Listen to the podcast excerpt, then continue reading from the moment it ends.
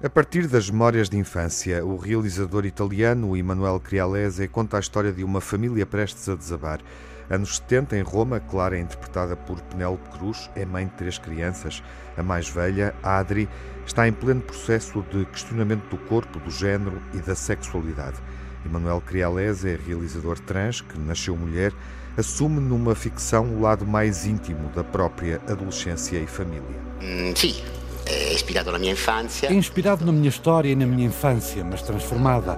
Procurei uma fórmula que não fosse apenas autorreferencial e só falasse de mim, mas que abordasse temas mais universais, como a migração das almas enquanto transição ou o movimento que fazemos para nos aproximarmos de alguém.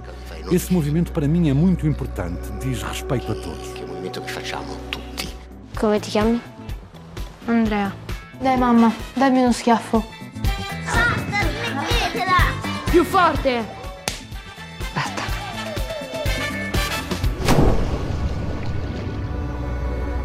A mãe Clara e as três crianças tentam sobreviver à ameaça que o pai representa.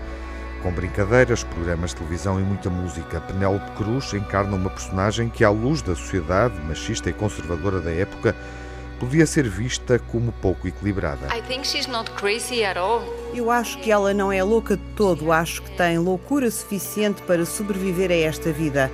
Ela está ligada à filha e ambas se sentem encurraladas nos seus corpos, na casa, na família, nas situações em que se encontram.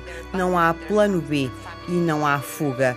A única fuga que têm é a televisão que as liga a um outro mundo, à arte, à música, à dança e ao sonho.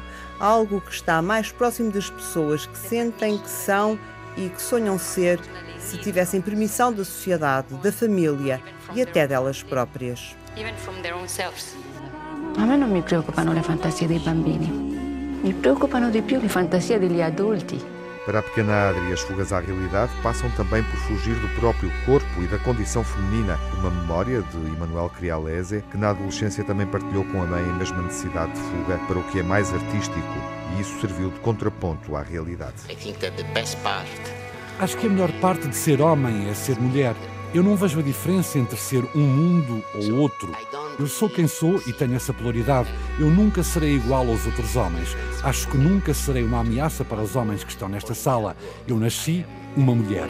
Não quer dizer que não tenha em mim uma parte enorme do que é ser mulher, que, como já disse, é talvez a parte melhor de ser homem.